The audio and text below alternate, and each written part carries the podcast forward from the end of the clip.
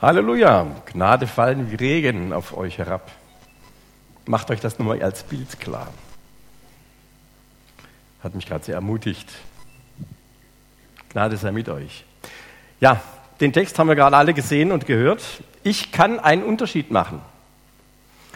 Nein, die Wahrheit ist, dass mein Handeln nichts bewirkt. Ich weigere mich zu glauben, dass die Welt gerechter werden kann, dass mein Konsum und mein Handeln überhaupt einen Einfluss haben, dass ich etwas verändern kann. Das habe nicht ich gesagt, das ist ein Text von IJM, aber ich hätte es auch sagen können. Jedenfalls schon oft. Geht es euch teilweise auch so, dass ihr den Eindruck habt, egal was ich mache? Die ganzen Jahre, alles, was ich investiert habe, bei manchen sind es ja schon viele Jahre, was hat es denn ausgetragen? Was hat sich echt geändert? Ich bin mit hohen Idealen aufgebrochen, wollte die Welt verändern. Also ganz selbstkritisch, so die jungen Theologen, wenn sie frisch von der Uni kommen, dann meinen sie, mit ihnen beginnt die Kirchengeschichte. Es dauert maximal zwei Jahre, bis sie merken, du stehst auch nur auf den großen Schultern deiner Vorfahren. Aber was haben wir seitdem bewegt? Wie wenig kann ich als Einzelner doch machen? Vielleicht geht es euch so ähnlich, ich könnte es gut verstehen. Und ich möchte heute Morgen hier stehen und sagen, Leute, wenn wir so denken,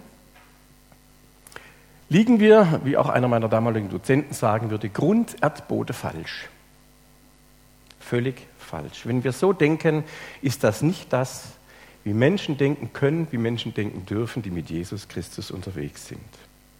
Weil, und das ist im Grunde genommen schon alles, was ich heute zu sagen habe, wir folgen nicht einem Ideal. Wir verfolgen keine Weltverbesserungsideologie sondern wir haben einen, dem wir folgen, und das ist der auferstandene Jesus Christus. Und das verändert an dieser Stelle alles. Vielleicht haben wir das noch immer nicht so wirklich und richtig begriffen. Ich lerne jedes Mal neu dazu. Bei Jesus wird der gesamte Fokus verändert. Hier ändert sich, wie wir eben gesehen haben, der Blickwinkel, der wird neu justiert. Da wird die Geschichte von einer anderen Seite gelesen.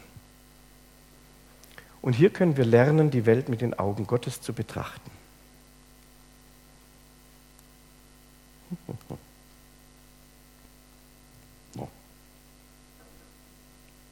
Die Wahrheit ist aber, dass ich etwas verändern kann, dass mein Konsum und mein Handeln Einfluss haben, dass die Welt gerechter werden kann.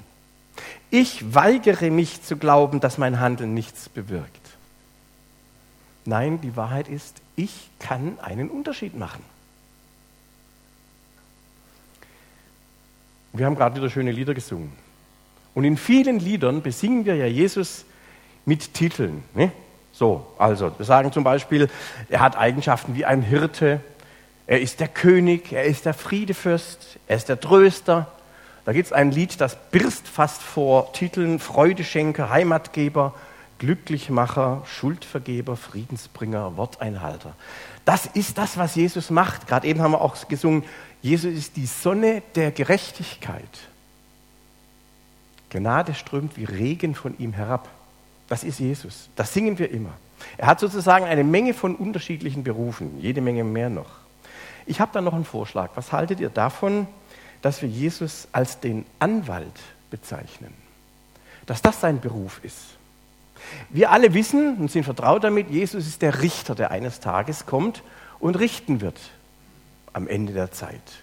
Aber noch lange bevor Jesus Richter sein wird, ist er gekommen als ein Anwalt. Ein Anwalt der Gerechtigkeit, der Barmherzigkeit, ein Anwalt der Gnade. Er setzt sich für Menschen an, ein, die unfrei sind, die Angst haben, Menschen, die ohne Hoffnung leben und sagt, ich bin dein Anwalt. Im Lukas-Evangelium gibt es viele gute Sätze. Einer, der mir besonders gut gefällt, den möchte ich jetzt einmal vorlesen. Da steht Jesus in Nazareth in der Synagoge und erhält seine Antrittsrede. Wir kennen dieses.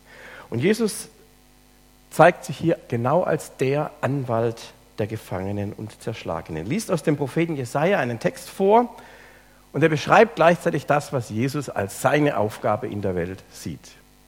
Er sagt hier, ihr könnt mitlesen, Lukas 4, Abvers 18. Der Geist des Herrn ist auf mir, weil er mich gesalbt hat und gesandt zu verkündigen das Evangelium den Armen, zu predigen den Gefangenen, dass sie frei sein sollen und den Blinden, dass sie sehen sollen und die Zerschlagenen zu entlassen in die Freiheit und zu verkündigen das Gnadenjahr des Herrn. Das liest sich so runter, aber lassen wir das einen Augenblick mal auf uns wirken, was Jesus da tatsächlich sagt. Es heißt schon in den Psalmen, denn der Herr ist gerecht, er liebt gerechte Taten. Und ich habe in der Vorbereitung auf diese ganze äh, Predigtreihe nochmal ein bisschen in der Bibel alles nachgeforscht, wie oft da das Thema Gerechtigkeit im Zusammenhang mit den Eigenschaften Gottes kommt. Das ist ungeheuer. Der Herr ist gerecht, er liebt gerechte Taten. Und wir dürfen da durchaus zwei Ebenen erst einmal in Betracht ziehen. Zum einen sind Gefangene nicht nur die Menschen, die irgendwo im Gefängnis sitzen, die in Sklaverei leben, sondern alle, die auch innerlich gefangen sind, die in Zwängen leben, die Angst haben. Lebensmuster, die sie im Griff haben. Die sagen, ich kann nichts, ich bin nichts, aus mir wird nie was, solche Sachen. Das ist auch eine Sklaverei. Das ist auch ein Gefängnis, wo Christus sagt, ich will Regen, Segen, Gnade segnen lassen, regnen lassen wie Segen. Ich will euch frei machen, auch innerlich. Das ist auf jeden Fall damit gemeint. Es gibt für die, die mit Christus unterwegs sind, die Möglichkeit, frei zu werden. Ganz persönlich aus eigenen Einschränkungen, aus Verletzung. Aber Jesus versteht sich auch als der, der nicht nur dir ganz persönlich in deiner Situation Befreiung schenkt, sondern der auch wirklich für äußere Freiheit und für Gerechtigkeit steht. Was er hier zitiert, diesen Jesaja-Text, da geht es ganz konkret um gefangene Sklaven. Und die sollen befreit werden aus ungerechten Verhältnissen, aus den Gefängnissen, in die man sie gesteckt hat. Ihr habt euch vielleicht jetzt das Video vom letzten Sonntag in Erinnerung, wo sehr deutlich geworden ist, was es da alles gibt. Jesaja sagt, ich zitiere das wörtlich, das wäre ein Fasten, wie ich es liebe, löst die Fesseln der zu Unrecht Gefangenen, bindet ihr drückendes Joch los, lasst die Misshandelten frei und macht jeder Unterdrückung ein Ende. Wenn das da so drin steht, steht es doch nicht einfach so da. Ich will da mal ein ganz kleines Beispiel nennen. Es ist nur eins. Ende November wird in Katar die Fußballweltmeisterschaft stattfinden. Das wissen wir alle. Und hier sind ganz viele Fußballfans. Yeah. Aber was sagen wir dazu? Auf den Stadionbaustellen in Katar sind seit Beginn der Bauarbeiten viele, viele Arbeitsmigranten gestorben. Die Zahlen, die differieren hier sehr stark, die offiziellen. Internationalen Statistiken zufolge ist das Risiko eines tödlichen Arbeitsunfalls dort achtmal höher als in zahlreichen anderen relativ armen Ländern. Und das, obwohl Katar ja eines der reichsten Länder der Welt ist. Und laut dem Redaktionsnetzwerk Deutschland werden die Arbeiter dort ausgebeutet, da werden Reisepässe beschlagnahmt, überbezahlt und unbezahlte Überstunden angeordnet, da werden Mindestlöhne nicht eingehalten, da gibt es keine Ruhepausen oder Ruhetage, da werden Hitzeschutzmaßnahmen verweigert sowie Löhne zu spät oder überhaupt nicht ausgezahlt. Die Leute kommen aus anderen Ländern und schuften sich dort buchstäblich zu Tode. Das ZDF, habe ich nachgelesen, berichtet zusätzlich noch von sexualisierter Gewalt. In den vergangenen Jahren haben Kirchen, Kirchengemeinden immer wieder dieses öffentliche Anschauen ne, dazu eingeladen. Wir gucken hier. Und wir essen dabei ein paar Würstchen, grillen ein bisschen was und so weiter. Die Frage ist, können Menschen, die mit Jesus unterwegs sind, unter diesen Umständen jetzt im Herbst, im Winter eine solche Veranstaltung noch guten Gewissens anbieten? Wie sieht das mit uns persönlich aus, die wir vielleicht hingebungsvolle Fußballfans sind? Ich war gestern über einige der Ergebnisse, die ich mitbekommen habe, sehr glücklich. Können wir, können wir da einfach nur so zuschauen? Können wir zum Beispiel als Gemeinde überlegen, ob wir jetzt tatsächlich im November, Dezember hier Public Viewing machen oder irgendwo anders hingehen mit Freunden zusammen. Geht das? Können wir das irgendwie unterstützen oder gibt es da nicht etwas, wo wir sagen müssen, da müsste man jetzt etwas unternehmen? Schaue ich das überhaupt dann an zu Hause? Oder sage ich für mich, ich unterstütze das noch mir privat, noch nicht mal da im stillen Kämmerchen? Ich will nur an diesem einen Beispiel zeigen, und es ist kompliziert, da eine Meinung zu haben, da müsste man mal auch drüber ins Gespräch kommen. Aber es ist nur ein Beispiel von ganz vielen, wo wir mitkriegen, wie um uns herum in der Welt schreiende Ungerechtigkeit, Versklavung von Menschen stattfindet und wir nehmen das einfach so hin. Wir können das so, wie du es gerade gemacht hast, darüber sprechen und sagen, ist uns eigentlich bewusst, dass unser Lebensstil die und die Konsequenzen hat in anderen Teilen der Welt? Was ändert das aber? Sagen wir wie am Anfang, ich allein, ich kann ja doch nichts machen? Oder gehen wir tatsächlich von der Kraft des auferstandenen Christus her aus, der gesagt hat, ich bin gekommen, damit Gefangene frei werden und nicht nur im übertragenen Sinne, sondern tatsächlich und buchstäblich? Haben wir hier einen ganz konkreten Auftrag, egal in welchem Umfeld, egal wie klein das vielleicht in der eigenen Familie, in der Schule, im Arbeitsumfeld oder sonst irgendwo ist, wo Menschen eingegrenzt, wir sprechen hier nicht so schnell von Sklaverei, werden, wo Unrecht geschieht. Gerechtigkeit und Freiheit gehören eng zusammen. Und mutig helfen, egal wo, egal wie wenig es vergleichsweise ist, das bringt etwas. Das ist die Botschaft des auferstandenen Christus. Die Frage wäre also an uns zunächst einmal, vielleicht nehmen wir das auch mit, wo und auf welche Weise wir etwas von der Gnade und Menschenfreundlichkeit unseres Anwalts in unserem Familienfreundeskreis, in der Öffentlichkeit deutlich werden lassen können. Wo wir auf die unantastbare Würde und Freiheit eines jeden Menschen verweisen. Das ist ja auch in unserer Verfassung festgelegt. Stehen wir dafür, gerade als Christen? Die Frage, warum sollten wir das tun? Diese Freiheit ist ja auch immer mit Gerechtigkeit verbunden. Und Lukas, der Evangelist, zeigt jetzt, dass dadurch, dass er Jesus selbst als den wahrhaft gerechten Menschen darstellt. Er berichtet ja in seinem Evangelium von der Kreuzigung. Und Lukas war ein gebildeter Arzt, der hat also nicht nur Medizin drauf gehabt, sondern der kannte auch die Klassiker, die damals schon gelesen worden sind, die Literatur, die Philosophie. Und er kannte zum Beispiel auch Platon. Und Platon hat 400 Jahre vor Christus gelebt und hat da dieses sehr interessante und bis heute bekannte Buch Politeia geschrieben. Und da beschreibt er, wie es einem wahrhaft gerechten Menschen gehen wird. Gerechtigkeit war auch im Griechentum ein hohes Ideal. Und Platon meinte dann, und ich bitte das noch einmal zu hören, ich war völlig baff, als ich das gelesen habe, 400 Jahre vor Christus, er hat gesagt, der wahrhaft gerechte Mensch wird aus der Stadt hinausgetrieben werden, er wird geblendet und ans Kreuz geheftet werden. Das heißt, Platon, der sich Gedanken über Gerechtigkeit in dieser Welt gemacht hat, hat festgestellt, wirkliche Gerechtigkeit wird in dieser Welt immer ein Anstoß sein. Und derjenige, der in seiner Person für Gerechtigkeit, für Gnade und für Wahrheit steht, den wird man aus der Stadt hinausführen und kreuzigen. Der wusste noch nichts von Jesus. Und Lukas greift jetzt das auf, was er von Platon her weiß, und sieht das am Kreuz von Jesus verwirklicht. Und daher lässt er den Hauptmann, anders als Matthäus und Markus das zum Beispiel tun in ihren Evangelien, sagen, dieser Mensch, er weist auf Jesus hin, dieser Mensch war wirklich ein Gerechter. Für uns heißt das, dass wir, wie jeder, der das möchte, am Kreuz Jesus als den wahrhaft gerechten Menschen erkennen können. Und er lässt sich auch durch diese Mörder nicht provozieren und aus seiner Gerechtigkeit heraustreiben, denn noch als er am Kreuz hängt, sagt er diesen bekannten Satz, Vater, vergib ihnen, denn sie wissen nicht, was sie tun. Jesus war der Gerechte, der für Gerechtigkeit stand. Und er ist selbst ans Kreuz angenagelt noch ein freier Mensch gewesen. Ein gerechter Mensch. Und was die griechische Philosophie als Idealbild vorausgeahnt hat, hier am Kreuz ist das Wirklichkeit geworden. Und ihr Lieben, das ist genau der Punkt, um den es mir heute geht. Wir haben keine Weltverbesserungstheorie. Wir haben keine hohen Ideale. Das Einzige, was wir hier heute und jemals gehabt haben, war dieser Mann, der als Anwalt der Gerechte selbst sein Leben gegeben hat. Und das ist eine weltverändernde Kraft. Das liegt nicht an uns. Wir brauchen es nicht zu tun. Wir sind nicht die Retter dieser Welt. Auch wenn wir uns manchmal selber so aufführen, ohne uns geht es teilbar scheinbar nicht.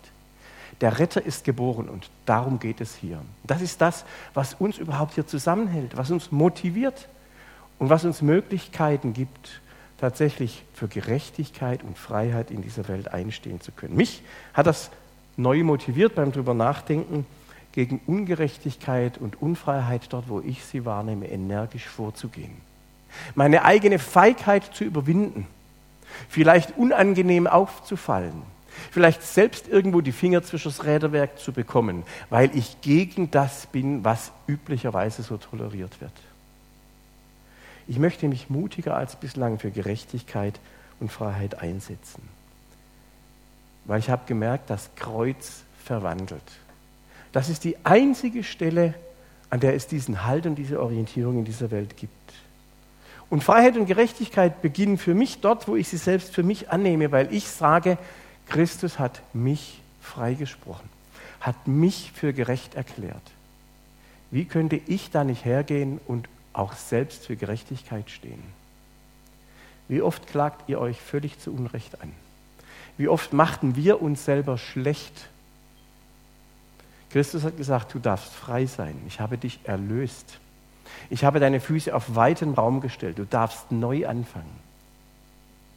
Warum fällt uns das so schwer? Nehmen wir Jesus als den Anwalt für Freiheit und Gerechtigkeit. Und das gilt zuallererst euch persönlich, mir. Ich muss gar nichts. Vor allem muss ich mich nicht unter Druck setzen lassen von irgendwelchen Meinungen über mich.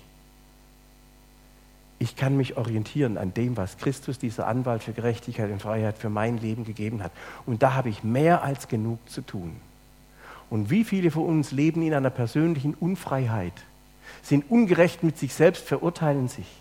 Christus hat gesagt, du bist frei und du darfst leben. Und diese Freiheit und dieses Leben möchte ich, dass alle Menschen haben. Ihr habt es ganz am Anfang gesagt das Kreuz verwandelt. Wenn ich das feststelle, dann kann ich das nicht für mich behalten. Und leben kann das nur, wenn es in der Öffentlichkeit geschieht. Und das erleben wir hier im Text genauso. Lukas schildert den Tod von Jesus als ein öffentliches Schauspiel. Er schreibt hier im Lukas Kapitel 23, eine große Menge Schaulustiger war gekommen und alles, was dort und sah alles, was dort geschah. Da schlugen sie sich auf die Brust und kehrten in die Stadt zurück. Wir haben vorhin schon wahrgenommen, dass Lukas sich ganz offensichtlich in der griechischen Philosophie ausgekannt hat. Und da gibt es noch einen weiteren Philosophen, auch bekannt, Aristoteles, der hat das Schauspiel genauer betrachtet und hat gesagt, das Schauspiel sei eine Katharsis, also eine Reinigung, eine Reinigung der Emotionen. Und Lukas nimmt auch dieses Bild nochmal auf und er geht jetzt davon aus, dass alle Menschen, die Zeuge dieses Schauspiels am Kreuz waren, dass die verwandelt werden. Auch die führenden Männer des Volkes heißt es hier, die Soldaten, die ihn vorher noch verspottet hatten. Denn als sie diesen wahrhaft gerechten Menschen sterben sehen, da werden auch sie in ihrer Ungerechtigkeit auf Gott ausgerichtet.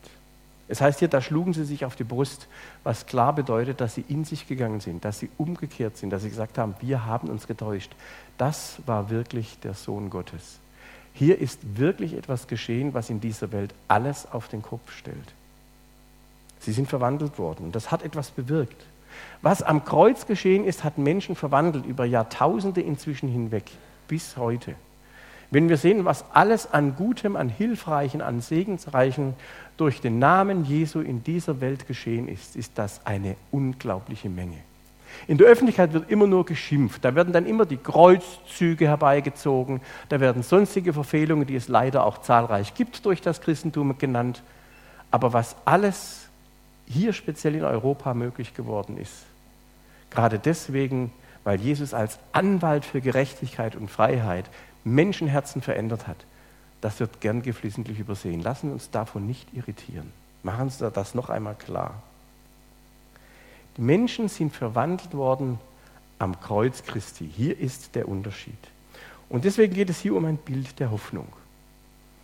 Wenn wir also in unserem Streben nach Gerechtigkeit und nach Freiheit so eindeutig uns an Jesus orientieren, dann können wir vertrauen, dass das Auswirkungen hat. Auch in den allerkleinsten Umständen. John Newton, von dem wir eben gehört haben, hat gesungen, I once was lost, but now I'm found. Da hat einer bei sich diese Veränderung, die wir eben bei dem Hauptmann und den führenden Leuten wahrgenommen haben, auch erlebt. Und hat nicht aufgegangen. Und es hat Jahrzehnte gedauert, dass mit ihm und mit einer ganzen Reihe von anderen Menschen, die sich ebenfalls auf diesen Gekreuzigten berufen haben, tatsächlich ein Gesetz verabschiedet worden ist im englischen Parlament, das die Sklaverei verboten hat. Jahrzehnte hat es gedauert. aber diese einzelnen Menschen haben aus diesem Antrieb heraus etwas verändert. Wir müssen nicht solche großen Dinge gleich machen, aber wir wissen ja am Anfang oft nicht, was kann aus einer ganz kleinen Initiative heraus geschehen. Lassen Sie uns motivieren. Und vielen Menschen hat dieser Erfolg Mut und Trost gegeben, selber frei zu werden, auch sich selbst für Freiheit und Gerechtigkeit einzusetzen und im Zeichen des Kreuzes Hoffnung zu verbreiten. Und ich glaube, das ist die Zukunft auch von uns als Gemeinde in einer Zeit, die immer säkularer wird, dass wir nicht durch großartige Gottesdienste, durch fantastische Veranstaltungen glänzen, sondern dass wir Menschen sind, die für Freiheit und Gerechtigkeit entstehen im Namen Jesu. Das hat Gemeinde Jesu immer ausgemacht. Also, lassen wir uns nicht entmutigen durch die scheinbare Größe dieser Aufgabe. Jeder kann an seiner Stelle die Hände in den Schoß legen. Und zwar, da kann man mal anfangen, mit gefalteten Händen zu beten, oder? Und dann kann man losgehen. Dann kann man Gott darum bitten, zeig du mir, Herr, an welcher Stelle ich mit meinem kleinen persönlichen Leben diesen Unterschied machen kann, den ich machen kann, weil du der Anwalt der Gerechtigkeit bist. Das muss nichts Besonderes sein. Aber vielleicht hören wir auf, uns feige zu verstecken, da wo wir eigentlich reden müssten. Vielleicht fangen wir mal an, tatsächlich, auch wenn sonst alles teurer wird, zu überlegen, soll ich das jetzt besitzen oder kaufen oder nicht doch ein bisschen länger verwenden, damit andere Leute, Kinder nicht für mich in Indien oder sonst wo Klamotten herstellen müssen. Also es gäbe so viele Gedanken, das brauchen wir als Beispiele gar nicht zu nennen. Also egal wie unscheinbar der jeweilige Anlass auch sein mag, es lohnt sich in jedem Fall. Weil es wird uns dabei helfen, an unserer Hoffnung festzuhalten. An der Hoffnung, dass Gerechtigkeit in dieser Welt Raum gewinnt. Dass Jesus das nicht nur einfach so gesagt hat, sondern er gesagt, ich bringe Gerechtigkeit und Freiheit und ihr seid ebenfalls meine Botschafter. Und es hilft uns, an dieser Hoffnung festzuhalten. Und wir werden frei dadurch werden. Und ich bin überzeugt, dass das etwas verändern wird, nicht nur in unserem Herzen, sondern auch in unserer Umgebung. In diesem Sinne, lasst uns dem gekreuzigten und Auferstandenen nacheifern. Gerechtigkeit und Freiheit sind wichtige Themen auch für uns. Gott segne uns. Amen.